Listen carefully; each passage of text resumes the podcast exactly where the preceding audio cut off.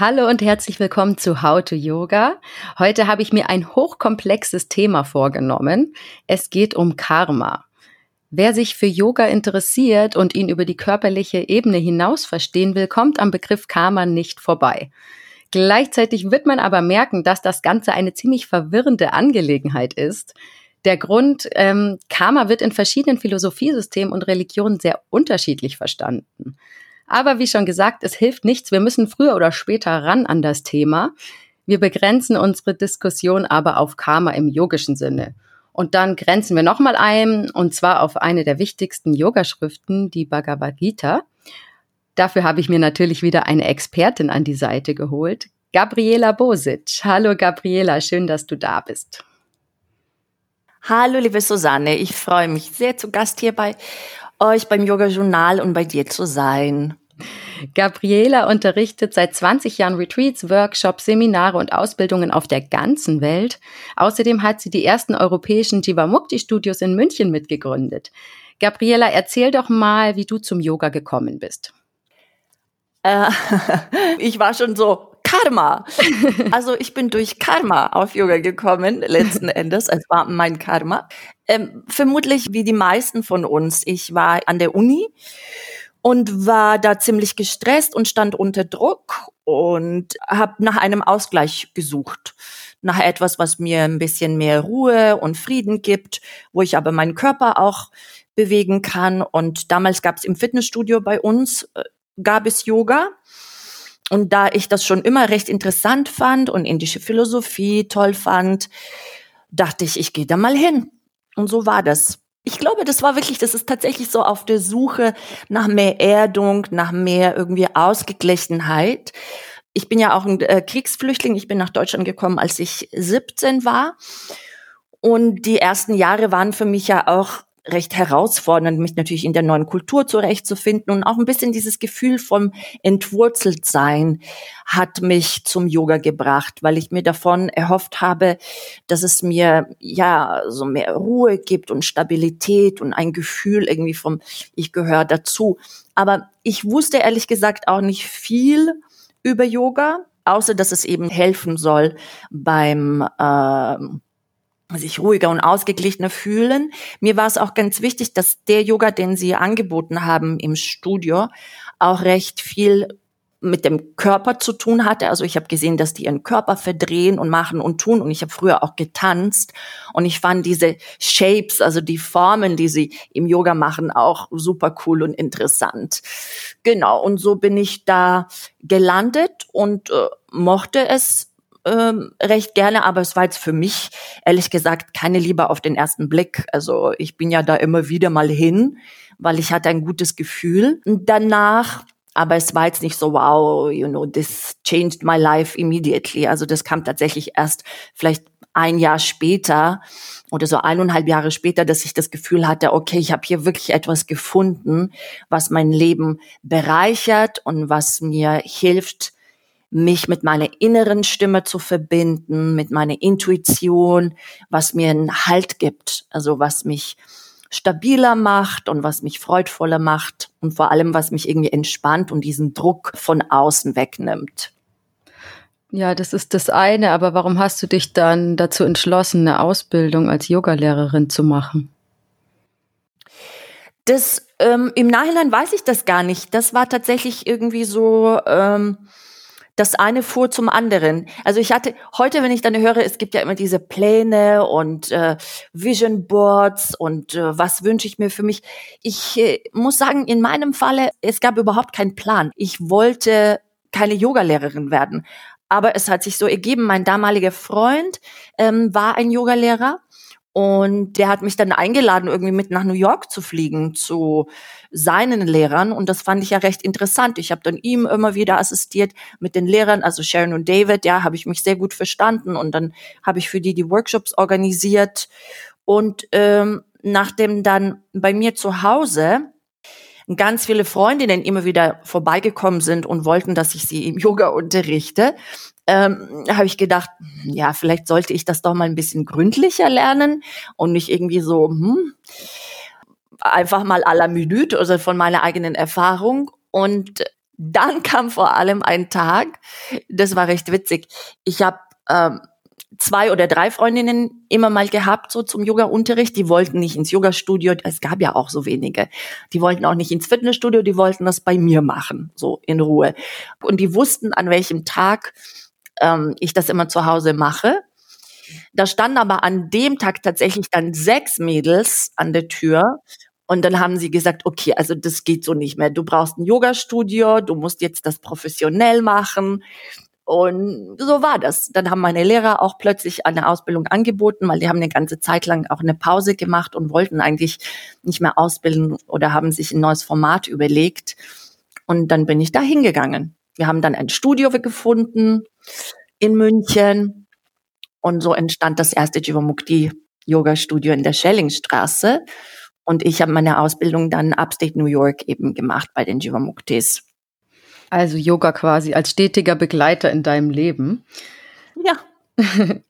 Also solange wie dich das jetzt dann eben begleitet, ähm, bist du wahrscheinlich auch nicht drumherum gekommen, dich mal mit Karma zu beschäftigen, oder?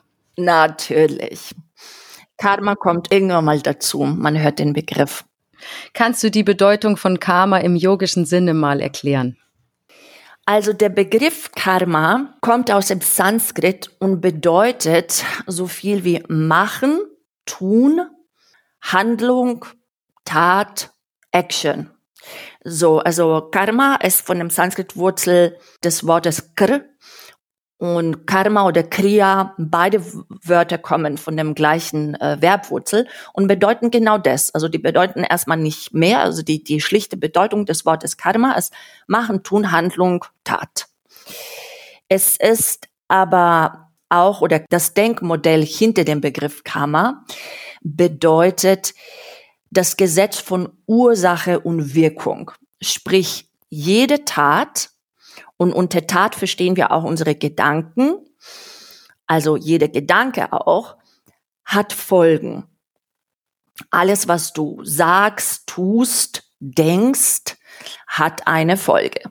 Und das ist das Denkmodell hinter dem Karma. Was natürlich im Westen ähm, hört man ja immer dieses Wort hier und dort so reingestreut.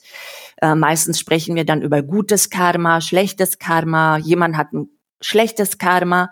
Das heißt, so, jetzt sage ich jetzt mal in der Umgangssprache, jemand hat Pech gehabt. Zum Beispiel, ja, wenn jemand schlechtes Karma hat, der hat Pech gehabt. Wenn jemand gutes Karma hat, dann hat er Glück gehabt. Aber so einfach ist es nicht. Also wir haben uns ja kurz davor auch unterhalten. Karma ist eigentlich ein recht kompliziertes philosophisches Konzept und hat verschiedene Bedeutungen in verschiedenen Philosophien und Religionen, so wie Hinduismus, Buddhismus, Jainismus. Mm, was ich noch dazu sagen kann, also dieses gute Karma ist auch nicht unbedingt gleichzusetzen, mit dem man hat nur eben Glück gehabt, sondern das hängt zusammen mit den Handlungen, äh, die man davor gemacht hat. Ja. Und in den indischen Religionen wird Karma immer in Verbindung mit dem Kreislauf der Wiedergeburten betrachtet.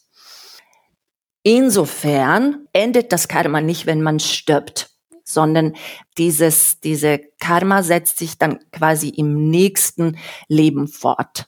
Das Ziel aber dieser Religionen ist es, aus dem Samsara oder aus dem Kreislauf der Wiedergeburten auszusteigen. Das heißt, am besten gar kein Karma anzuhäufen und in sogenanntes Nirvana aufzugehen.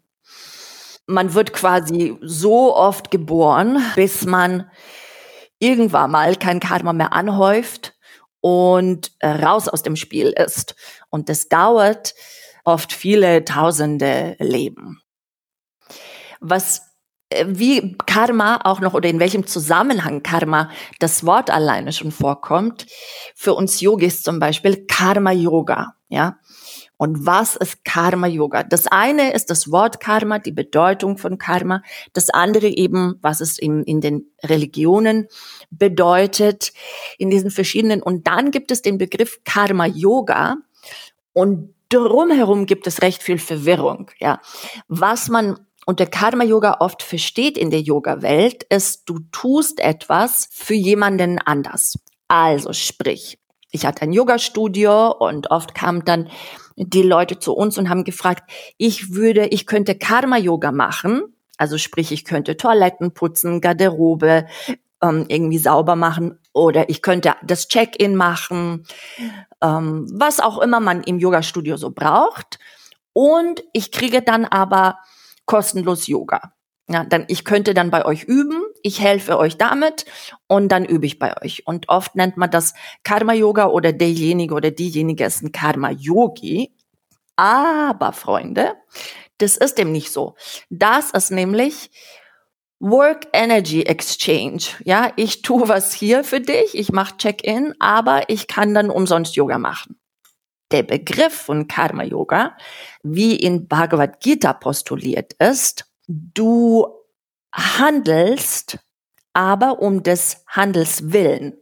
Und du gibst alle Anhaftungen an Erfolg oder Misserfolg, beziehungsweise an die Ergebnisse deiner Handlungen. Also du tust etwas und du erwartest gar nichts dafür. Ich habe übrigens ganz schöne Zitate auch noch für euch aus Bhagavad Gita, wie, ähm, wie Karma Yoga dort definiert wird. Dann leg mal los. Was hast du für uns? Hier die, in dem zweiten und dem dritten Kapitel vom Bhagavad Gita erklärt der Krishna diesen Begriff von Karma Yoga und der sagt, du hast das Recht zu handeln, aber du hast keinen Anspruch auf die Früchte des Handels. Arbeite hart in der Welt, aber nur um des Werkes willen. Halte dich niemals für die Ursache der Ergebnisse deiner Tätigkeiten und hafte nicht daran, deine Pflicht nicht zu erfüllen, also nichts zu tun. Das wird auch definiert, vielleicht noch irgendwie knapper und kürzer. Er sagt, erfülle deine Pflicht. Und wir kommen gleich auch zu dem Begriff, denn mit dem Begriff Karma geht der Begriff Dharma zusammen. Erfülle deine Pflicht mit Gleichmut, Arjuna, und gib alle Anhaftungen an Erfolg und Misserfolg. Solche Gleichmut wird Yoga genannt. Das ist also dieses Karma-Yoga. Du handelst in der Welt allerdings ohne diese Anhaftung an die Ergebnisse deiner Taten und am besten, und das sagt er auch noch im dritten Kapitel, zum Wohlergehen der ganzen Welt. Ja. Also ein Handeln mit Leidenschaft, mit Ziel. Es ist nicht nur, du tust etwas, weil es gerade vor dir ist, sondern du, du kannst durchaus ein Ziel haben und dir ein Ziel setzen und ein Ergebnis dir daraus auch erhoffen, aber nicht daran handeln. Also jede Handlung ist so eine Art, hm, im Bhagavad Gita wird das als Opfergabe genannt. Alles, was du tust, ist, auf Englisch sagt man so schön, you offer it up. You offer it up. Also das ist wie eine Darbringung. Also bedeutet, ich darf nicht an den Früchten meiner Handlung hängen. Richtig. Genau. Und das ist natürlich viel leichter gesagt als getan. Weil ich meine, wer tut das schon? Wer tut das schon die ganze Zeit? Du machst ein Abendessen oder Mittagessen von mir aus auch für jemanden, den du magst und du gibst dir da voll viel Mühe und kaufst genau die richtigen Zutaten ein und alles ist bio und dann du hast irgendwie die neun letzten Vegan Hacks da gelernt und bereitest es mit so viel Liebe servierst es dann auch noch so und natürlich sitzt du da und möchtest, dass die Person, für die du gerade gekocht hast, es mag. Nicht wahr? Also ich meine, es würde dir schon viel bedeuten, wenn die sagen, wow, das ist der Wahnsinn. Und wenn die aber sagen so, ähm, ja, äh, das schmeckt ja auch, mh, hm, ja, interessant, dann bist du geklickt. Ja. Also diese bestimmte Erwartung bei allem, was wir tun, ist einfach da. Das ist die menschliche Natur. Wir möchten Anerkennung, wir möchten Zuneigung, wir möchten, wir möchten Erfolg. Keine kommt so leicht zurecht mit Kritik und Misserfolg. Wenn das passiert, sind wir meistens geknickt. Manche reagieren sogar aggressiv, die anderen ziehen sich wiederum zusammen, äh, zurück. Die einen, äh, für die einen ist es total entmutigend, die anderen gehen in so einen Wettbewerbmodus wiederum. Wie soll man denn im Sinne der Bhagavad Gita mit solchen Gefühlen umgehen? Na, durch die Übungen aus dem Yoga natürlich, durch Meditation und, und äh, jetzt für uns gerade hier im Westen auch Yoga Asana und alle andere anderen Übungen sollen wir diesen Gleichmut finden, von dem Krishna gerade spricht. Solche Gleichmut wird Yoga genannt. Samatvam Yoga Uchyate, sagt er. Siddhya, Siddhya Erfolg oder Misserfolg. Wenn du mit Gleichmut auf diese Sachen reagierst, dann ähm, übst du Yoga, dann bist du ein wahrer Yogi. Aber solange du natürlich da von deinen Gefühlen immer hin und her gebeutelt wirst und etwas und nur deinen Willen durchsetzen möchtest, denn weißt du, das Gute an der ganzen Sache ist, manchmal, wenn die Sachen nicht so in Erfüllung gehen, wie du wie du dir sie vorgestellt hast oder was dein Plan war. Dein Plan geht nicht in Erfüllung. Ja. Manchmal ist es viel besser im Nachhinein betrachtet. Ich glaube, jede von uns hat diese Erfahrung gehabt. Du wolltest etwas, ja, oder du hattest einen Boyfriend und das war irgendwie ein Traum und dann ging's zu Ende und du bist da gesessen und warst am Boden zerstört und was ist jetzt los und irgendwie in dem Augenblick bist du total enttäuscht, dass es nicht so geworden ist, wie du es dir vorgestellt hast. Aber dann, ja, lernst du jemanden anders kennen. Und Jahre später, ja, so ich habe ja neulich einen von meinen Ex-Boyfriends gesehen und dachte mir, wow, ich bin ja echt mit dem blauen Auge davon gekommen, weil mein Mann ist doch so toll. Nur in dem Augenblick als unsere Trennung passierte, dachte ich, der liebe Gott oder der große Plan oder wie auch immer du das nennen willst, hat einen riesen Fehler im System und hat es nicht geschnallt, dass wir zwei zusammengehören und dass das ein super Match ist. Verstehst du, was ich meine? Manchmal denken wir, dass etwas super perfekt für uns ist, was sich dann später aber herausstellt, dass es nicht so ist. Und oft sind wir dankbar dafür, dass manche Dinge nicht so funktioniert haben, wie wir uns das vorgestellt haben und dass die anders gekommen sind als erwartet. Ja, das ist auch so das, sage ich jetzt mal, das Unberechenbare am Karma oder überhaupt am Leben, an unserem Leben. You just don't know. Und dieses Vertrauen zu haben, dass das, was du gerade machst oder das, was du gerade erlebst, trotz allen deinen Wünschen und Erwartungen auf irgendeine Art und Weise richtig ist für dich. Und dass du darauf geschickt reagierst, auf das, was dir jetzt gerade geschieht. Denn so kannst du die Lektionen lernen, die du brauchst, um daran zu wachsen. Und diese Zuversicht und dieses Vertrauen, ja, das ist, worauf es ankommt. Also dann haben wir ja schon mal eine wichtige Empfehlung für unseren Alltag aus der Bhagavad Gita kennengelernt. Ähm, Gibt es noch weitere Empfehlungen für das alltägliche Leben aus der Yogalehre im Zusammenhang mit Karma? Der Begriff von Karma Yoga aus der Bhagavad Gita entspricht der Definition von Kriya Yoga oder Yoga des Handelns von Patanjali aus dem Yoga Sutra. Das ist jetzt ein bisschen was für die Nerds, ja. Also don't worry about this. Aber für die von euch, die ganz neu im Yoga sind, es gibt zwei Schriften oder zwei Bücher, mit denen wir arbeiten. Und das eine ist das Yoga Sutra von Patanjali und das andere ist Bhagavad Gita. Und äh, beim Yoga Sutra ist es ein philosophisches Werk. Es ist der Wegweiser auf dem Yoga-Weg. Es gibt uns die Definition vom Yoga. Ähm, dort finden wir auch zum Beispiel den achtgliedrigen Pfad zum Yoga. Auch Asana wird da erwähnt, Pranayama und so weiter, die Verhaltensregeln uns gegenüber, den anderen gegenüber. Und Bhagavad Gita ist mehr ein Werk des religiösen Yoga, und dort, äh, es wird erzählt wie eine Geschichte. Ja, das eine hast wirklich so philosophische Konzepte aneinandergereiht. Da sind sogenannte ähm, Sutren und die sind wie so kleine Aphorismen. Und im Bhagavad Gita hast du Shlokas, das sind Verse und das ist, es wird eine Geschichte erzählt. Und in diese Geschichte wird Yoga, werden drei ähm, Typen vom Yoga definiert. So, jetzt. Ähm, in beiden Werken, die ja für uns von Bedeutung sind, wird Karma Yoga auf die ähnliche Weise oder beziehungsweise auf eigentlich die gleiche Weise, wenn ich ehrlich bin, definiert. Und das ist, bei Patanjali ist es Tapas, Svadhyaya Ishvara Pranidhanat. Tapas heißt Leidenschaft, Bereitschaft zu Verzicht, ähm, wirklich mit Zielstrebigkeit und auch du bist bereit, etwas aufzugeben, um etwas zu erreichen. Dann Svadhyaya ist das Selbststudium. Du lernst über dich, du lernst über dein größeres Ich, wenn du willst, und dein, und auch dein irgendwie dein Ego.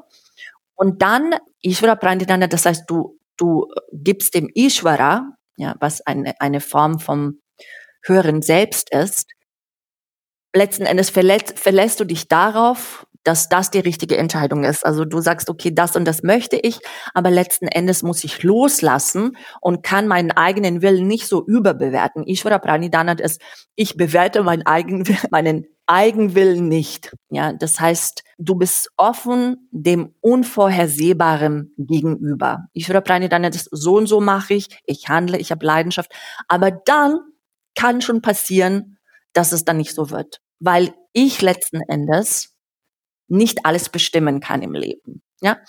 Und das ist diese Offenheit dem Unvorhersehbaren, diese Offenheit und die Berücksichtigung individuelle Fähigkeiten und Grenzen. Das ist so wichtig, finde ich, im Alltag, denn so oft bewerten wir die anderen und sehen das ganze Bild nicht. Und das ist so schade. Und wenn wir nach dem Schema oder nach dem Motto handeln, werden wir viel mitfühlender mit uns selbst und viel flexibler im Leben. Dann ist es nicht das Ende der Welt oder ein Riesendrama, wenn Sie in deinem Lieblingsrestaurant jetzt gerade keinen gedämpften Spinat haben, den du gerade essen wolltest. Was weiß ich, you know? Und oft hängen wir uns an so kleinen Sachen und es ist wirklich ganz schlimm für uns, anstatt da zu sagen, okay, ich vertraue darauf, dass es jetzt so kommen musste. Und ich meine, letzten Endes, da gibt's halt keinen gedämpften Spinat. Dann gibt's was anderes. Weißt du, du bleibst halt einfach flexibel. Und es ist viel leichter, das Leben so zu leben, als wenn du alles versuchst zu kontrollieren. Es ist so unheimlich anstrengend. Ich meine, eine der schönsten Sachen, warum wir alle Yoga üben, ist, dass es uns hilft, loszulassen im Sinne von entspannen, nicht? Du bist in Shavasana, du hast losgelassen. Mein Gott, das fühlt sich so gut an. Du hältst nichts zusammen fest. Du musst nicht irgendwie jeden Schritt von deinem Kind überwachen. Du bist nicht für den, für das Leiden alle Menschen auf der Welt verantwortlich. Du trägst diese schwere Last auf deinen Schultern nicht, ja. So lebt es sich etwas leichter und vor allem, das erweckt in uns auch ein Mitgefühl für das Menschsein. Denn Menschsein bedeutet unvollkommen zu sein. Es bedeutet, du wirst es nicht immer richtig machen. Es ist nicht möglich, immer alles richtig zu machen. Und das ist gut so. Und wenn du dir das erlaubst, dann kannst du verstehen, wenn die anderen Menschen einen Fehler machen oder nicht das unter Anführungszeichen Richtige machen und sie nicht gleich dafür bewerten oder beurteilen, wenn sie nicht so handeln, wie das für dich richtig ist. Und so verbessert sich dann mein Karma?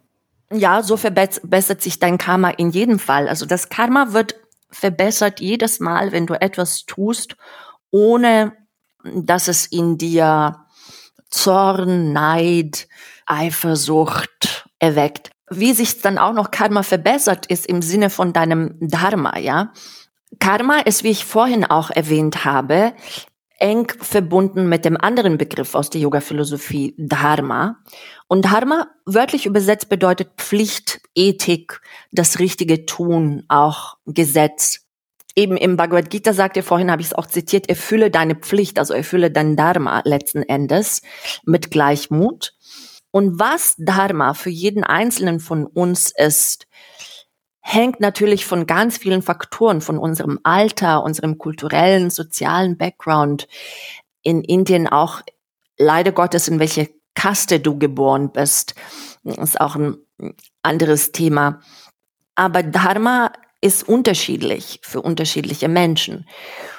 Und manchmal tun wir Sachen, für die wir das Gefühl haben, ich kann die aber gar nicht auf diese Art und Weise erfüllen, weil ich unglücklich bin in diesem Job. Ja, ich möchte kein Jura studieren und oft machen wir Sachen, weil unsere Eltern sich das so wünschen, weil die Gesellschaft einen bestimmten Druck auf uns ausübt, weil es unser Bruder so gemacht hat. Hier hat Bhagavad Gita auch einen sehr guten Ratschlag und sagt, es ist viel besser, deine eigene Pflicht zu erfüllen, dein eigenes Dharma, selbst wenn es fehlerhaft ist, als das Dharma oder die Pflicht von jemandem anders. Sprich, oft wollen wir jemanden kopieren im Leben oder fragen uns, ey, wieso ist sie oder er so erfolgreich? Und denken, wenn ich das dann so tue, dann bin ich dann auch so. Vergessen dabei aber, was unsere Stärken sind, wo unsere Begabung wirklich liegt. Also ich meine, ich kenne das ja auch von mir. Manchmal scroll ich da durch Social Media und denk so, wow, dann macht sie das und er macht das. Und dann denke ich, ja, vielleicht sollte ich ja auch mal, vielleicht sollte ich mal einen Podcast starten oder vielleicht sollte ich da, da, da. Also, ach, vielleicht soll ich so ein Seminar anbieten. Das ist doch auch voll interessant. Und dann erinnere ich mich wieder dran, ich kann nur das tun, was mich ausmacht darin bin ich gut, das nimmt mir dann auch gleich den Druck weg. Aber wenn ich mich diesem Druck wirklich aussetze, würde ich versuchen, etwas zu machen, was überhaupt nicht zu mir passt. Ich kann ja nicht alles. Und wenn ich versuche, nur das zu machen, was unter Anführungszeichen von außen betrachtet erfolgreich ist, dann entspricht es aber nicht meinen Werten. Das entspricht nicht der Art, wie ich Yoga sehe. Ich kann nur Yoga so unterrichten, wie ich es erfahren habe wie ich selber gelernt habe und wie ich durch meine eigenen Fehler gelernt habe. Wenn ich das versuche wie jemand anders, der zwar mega erfolgreich ist, aber etwas macht, was mir überhaupt nicht liegt, dann wird das keine äh, Früchte ernten. Dann wird das nicht erfolgreich sein. Oder vielleicht irgendwie, vielleicht finanziell, I don't know. Also das kann schon, sei das mal alles dahingestellt, aber es bringt keine Erfüllung für einen. Und daher ist es wirklich ganz wichtig, sich zu besinnen darauf, was es was macht dich aus? Was ist dein, im Yoga gibt es ein schönes, auf Sanskrit gibt es ein schönes Wort, das heißt Sankalpa zu finden. Was ist dein Sankalpa? Was möchtest du auf der Welt bewirken? Und wenn du das weißt, dann sind die anderen auch keine Konkurrenz ja, dann ist das, dann steht man nicht so unter Druck, irgendwas zu performen oder zu erreichen, weil du bist in deinem Dharma feste begründet und von da aus öffnen sich viele Türe. Und wenn nicht, dann ist auch das eine Lektion, an der man wachsen kann. Denn man braucht die Erfahrungen in der Welt, um zu dieser Selbsterkenntnis, was ja das Ziel des Yoga ist letzten Endes, zu gelangen. Also dann darf ich mal zusammenfassen, wie eine Handlung denn beschaffen sein sollte, damit sie sich positiv aufs Karma auswirkt. Du hast erwähnt, es geht um das Motiv, man soll nicht an den Früchten des Handelns hängen. Man soll gleichmütig in Erfolg und Misserfolg sein, aber trotzdem mit ganzem Herzen und vollem Engagement handeln. Man soll seine eigenen Talente nutzen und sich nicht identifizieren mit der Handlung. Habe ich das richtig verstanden? Richtig. Und noch ein Element, ja, das ist sehr gut zusammengefasst. Versuche dabei, so liebevoll und rücksichtsvoll zu sein gegenüber den anderen und vor allem gegenüber unserer Natur. Ja, also das Element von dem Ahimsa, Gewaltlosigkeit und Mitgefühl, ist unheimlich wichtig. Es kann sein, dass manchmal dein Dharma von dir verlangt, nicht achtsam oder mitfühlend zu sein. Im Bhagavad Gita geht der Arjuna in den Krieg. Ja, das ist sein Dharma, das ist seine Pflicht, weil er in der Kriegerkaste geboren ist. That's a whole different story. Aber insgesamt ist es rücksichtsvoll, achtsam zu sein in deiner Handlung. Wie wirkt sich das aus auf deine Umwelt? Dass es nicht nur um dich geht, dass du so handelst, dass es nicht nur für dich gut ist, sondern dass es auch für die anderen gut ist. Mhm. Macht das Sinn? Ja, das macht total Sinn, klar. Man will ja niemanden anderem was Schlechtes Genau, und wenn wir so handeln, wir übernehmen einerseits die volle Verantwortung für unsere Handlungen. Wir machen einfach das Beste aus dem, was uns das Leben oder was uns unser Karma gerade beschert, ähm, bleiben rücksichtsvoll und achtsam in unseren Handlungen und bleiben offen und flexibel für das, was sich ergibt. Ich bin letztens auf die Aussage gestoßen, dass man auch nur Erfüllungsgehilfe im Karma einer anderen Person sein kann. Wie kann ich mir das vorstellen? Dass man Erfüllungsgehilfe im Karma einer anderen Person ist. Also beispielsweise könnte man sagen, ich musste jetzt äh, die Person X töten, damit ihre Kinder die Erfahrung von Trauer machen können. Aber es hat eigentlich nichts mit mir zu tun, dass ich diese Handlung ausführen musste. Kann man das so sagen? Ja, das, das Konzept von Karma ist manchmal sehr tricky, weil man sich das auch zurechtlegen kann. Wie zum Beispiel äh, ganz viele Inder dann in so Nichttun gelangen, weil die sagen, ey, das ist mein Karma. Ich kann, ich kann das nicht erreichen. So ist es. Mein Karma ist es zu leiden. Mein Karma ist es zu stehlen. Mein Karma ist es zu töten. Ich weiß es nicht.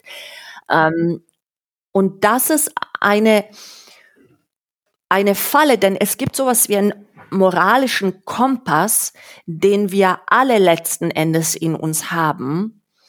Und das Ziel im Leben ist es, so wenig Ursache-Wirkung, also so wenig Karma zu erzeugen, wie du nur kannst, damit du am Ende weniger abzuarbeiten hast jetzt mal so salopp formuliert.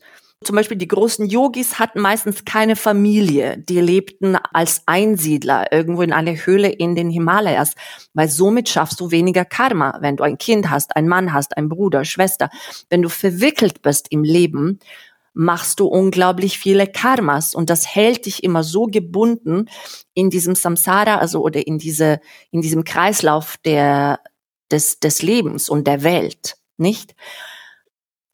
das Wichtigste ist, und ich meine, so habe ich das gelernt oder auch von meinen Lehrern mitbekommen, ist, dass du diesen inneren moralischen Kompass versuchst immer zu beachten und nicht irgendwie auszuschalten.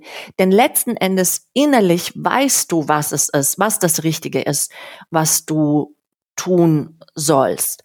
Das zu sagen nur, das ist Karma, ist oft auch eine faule Ausrede. Äh, ich mache das, weil ich schon immer gemacht habe. Es war ja so, aber wenn du weißt, dass es nicht richtig ist, ich meine, wir haben ja auch vor 100 Jahren schwarze Menschen ins Gefängnis gesteckt oder als Sklaven benutzt, weil es alle gemacht haben. Ist es richtig? Nein. Irgendwann mal kamen die Menschen, die gesagt haben, das ist nicht richtig. Die sind genauso fühlende, wertvolle Menschen wie die mit der weißen Haut. Und dann hat es zum Glück aufgehört. Und immer noch bleiben diese Spuren von Rassismus überall. Aber wir müssen, damit wir als menschliche Rasse evolvieren und weiter wachsen, müssen wir diesen inneren moralischen Kompass oder auch das, was nur weil es so bis jetzt gelaufen ist, den Status quo müssen wir irgendwann mal ändern, damit es besser wird, damit es liebevoller wird, damit es mit weniger Gewalt passiert. Ja, irgendwann mal die Massentierhaltung, die wir jetzt irgendwie dazulassen und erlauben. Hoffentlich werden wir rückblicken als, als die menschliche Familie und sagen, wow, also das ist aber nicht normal. Es ist eigentlich nicht normal, Tiere in so einem unwürdigen ähm, Raum zu halten. Ja, und hoffentlich wird das verändert. Etc. etc. Also ja, Karma wird ja oft benutzt auf verschiedenste Arten und Weisen, um auch sich so von der eigenen Verantwortung ein bisschen zu drücken oder ein bisschen viel zu drücken, sage ich jetzt mal. Mhm. Okay, also wir wissen jetzt, Karma ist ein spirituelles Konzept, nachdem jede Handlung unweigerlich eine Folge hat. Dann würde mich jetzt noch mal interessieren, ähm, Du hast es eben schon mal erwähnt, das wirkt nicht unmittelbar, sondern das kann auch ganz zeitverzögert wirken. Also die Folge muss nicht unbedingt im gegenwärtigen Leben wirksam werden. Genau. Sondern kann sich auch möglicherweise in einem zukünftigen Leben manifestieren. Ja, oder drei Tage später oder vier Monate später oder ein Jahr später, aber irgendeine Wirkung wird das, Auswirkung wird haben. Heißt das, dass ich an all den schlechten Dingen, die mir dann widerfahren, eigentlich selbst schuld bin? Ja, das ist ja der Krux an der Sache. So einfach ist es nicht. Warum passieren schlechte Sachen guten Menschen? Das ist nicht so leicht gelöst. Es ist viel wichtiger, wie du mit der Situation, in der du gerade bist, wie du mit der Situation zurechtkommst. Also es ist viel wichtiger oder wichtiger als warum und welche Gründe in der Vergangenheit liegen und die zu den Ereignissen der Gegenwart geführt haben. Warum ist das? Warum passiert mir das? Bin ich jetzt ein schlechter Mensch? Habe ich früher jemandem irgendwie was gestohlen? Was habe ich angetan? Viel wichtiger als darüber nachzudenken und das irgendwie äh, auch vorzuschieben, ist es geschickt, rücksichtsvoll, liebevoll darauf zu reagieren, was einem in diesem Augenblick geschieht. Also am wichtigsten ist es, aus diesen Ereignissen die Lektion zu lernen, die du brauchst, um irgendwie weiter zu wachsen, um einen Schritt weiterzukommen und dich aus der Situation rauszubringen. Weil so, ich meine, ich habe nur diesen pragmatischen Ansatz. Ich glaube nicht, dass es in der Philosophie irgendeine Antwort dafür gibt. Das könnt ihr selber natürlich recherchieren und schauen und tun. Aber das ist, was ich sagen kann. Bevor man dann irgendwie verzweifelt da sitzt und warum und warum und ist das der Grund? I don't know. Aber das, was uns helfen kann, ist diese, sage ich jetzt mal, lösungsorientierte Ansatz. Was kann ich jetzt tun? Ja. Mein Vater und meine Mutter waren Alkoholiker, deswegen bin ich so und so und so. Ja, okay, das mag so sein und das ist wirklich eine traurige Geschichte und es gibt auch Therapie und so weiter. Nur irgendwann mal, es ist dein Leben. Was machst du daraus? Ja, okay, aber es macht ja eigentlich auch Sinn, dass man sagt, man sieht Ereignisse also nicht als Belohnung oder Bestrafung, sondern einfach als Möglichkeit zum Wachsen. Das ist wichtig, Susanne, was du sagst. Das ist viel komplexer als eine Belohnung oder Bestrafung. Und ganz oft wird das so gesehen wie, okay, wenn ich gut und brav und nett und alles bin, dann kriege ich ganz viele Plus-Karma-Punkte. Und wenn ich das und das bin, klar, so overall, ja, stimmt das auch irgendwo. Du kannst nicht irgendwie dich unmöglich verhalten und dann erwarten, dass die Leute dich mögen und dass irgendwie alles dufte ist. Aber es ist komplexer als nur Bestrafung und Belohnung. Hm. Hast du persönlich schon Erfahrungen gemacht, die dir das spirituelle Konzept von Karma bestätigen würden? Also ich bin der Meinung, wenn du etwas im Leben möchtest, dann tust du das für die anderen. Das ist auch etwas, was eng verbunden, oder das ist eine Einstellung, die eng verbunden ist mit dem Konzept von Karma. Das heißt, wenn du unterstützt werden möchtest, dann unterstütze die anderen. Wenn du Fülle in deinem Leben erfahren möchtest, dann sei großzügig mit den anderen. Wenn du Liebe in deinem Leben dir wünschst, dann schau, wo du Liebe reinbringen kannst. Es kann letzten Endes immer nur das fehlen im Leben von jemandem, was du selber nicht bereit bist zu geben. Und ich habe zum Beispiel gute Erfahrungen gemacht in meiner Wohnung haben ganz viele Menschen gewohnt, als man noch vor Corona viel reisen durfte. Und meine Wohnung war immer offen für so viele Leute aus der ganzen Welt, die ganzen Yogis, die ganzen Yogalehrer, die ihre Workshops gemacht haben, Freunde, die zu Besuch waren und so weiter.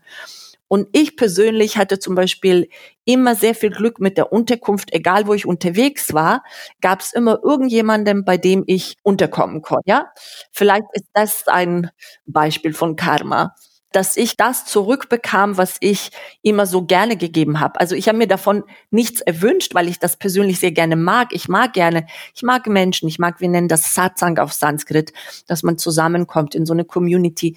Das macht mir Freude. Ich bin gerne, ähm, ich bin gerne in einer Community und deswegen war mein Haus immer offen für die anderen. Und dafür habe ich eben immer, egal wo ich war, genau das Gleiche erfahren, dass ich immer willkommen geheißen wurde, dass sich immer wirklich irgendjemand um mich gekümmert hat, von Hawaii über Japan bis nach Hongkong.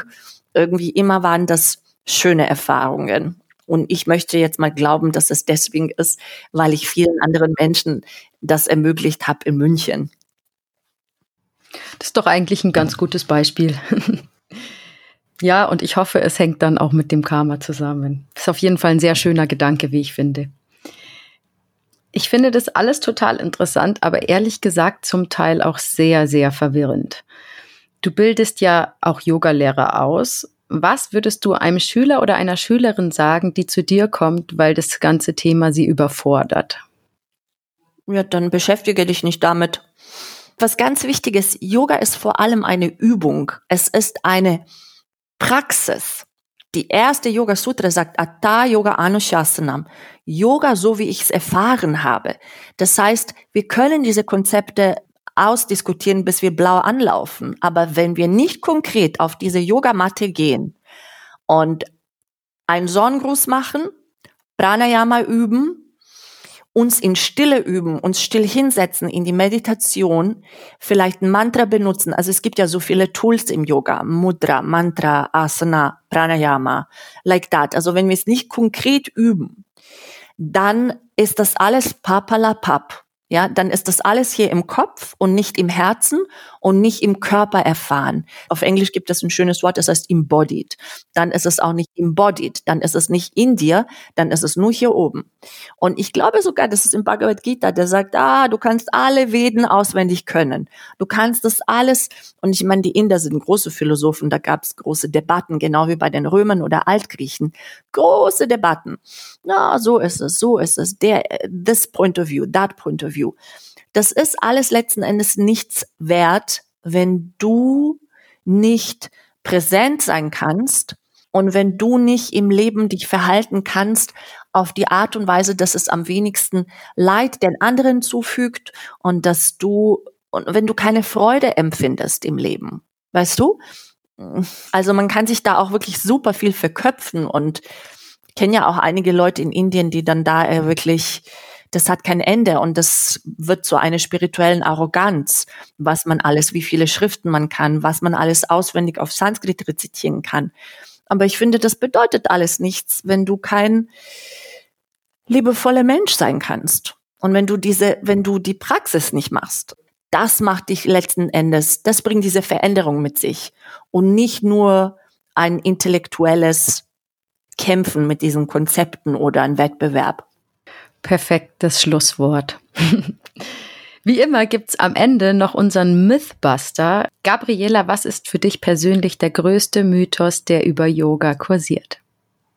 Oh, dass die Menschen, die Yoga üben, immer ausgeglichen, ruhig und äh, wie heißt es? Ja, dass Menschen, die Yoga üben, immer ausgeglichen und ruhig sind. Dass die sich überhaupt nicht ärgern können und dass die keine andere Gefühle erfahren außer gleich, das Gleichgewicht. das stimmt allerdings.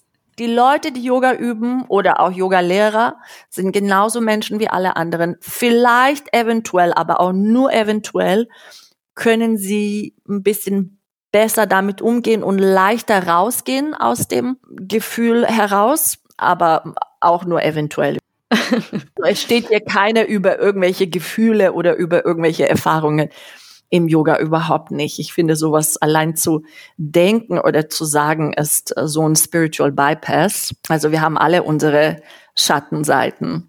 Ja. Gabriela, nun möchte ich aber gerne noch wissen, welche Möglichkeiten es gibt, mit dir Yoga zu üben oder einfach mehr von dir zu hören. Ja, alle meine Termine und Daten sind immer auf meine Webseite gabrielabosic.com. Da könnt ihr euch auch für Newsletter anmelden. Da schreibe ich auch einmal im Monat über yogische Themen. Ja, also manchmal, also über Karma jetzt hatte ich keinen. Aber äh, ich schreibe über viele verschiedene Sachen, genau. Und da kriegt ihr dann auch immer Nachrichten, wenn ich was mache, welche Online-Stunden es gerade gibt und welche Workshops oder Ausbildungen. Liebe Gabriela, ich darf mich an dieser Stelle ganz herzlich bei dir bedanken, dass du dabei warst. Vor allem auch danke dafür, dass du dich so furchtlos und kompetent mit mir dem Karma-Thema angenommen hast. Vielen Dank euch auch für die Einladung und bis ganz bald wieder. ich muss sagen, ich fand es unglaublich spannend und ich habe auch wirklich viel gelernt. Unter anderem aber auch, dass das Thema noch weitaus komplexer ist, als ich eh schon angenommen hatte. Das ist für mich aber auch eine Motivation, weiter dran zu bleiben. Das war bestimmt nicht die letzte Karma-Folge.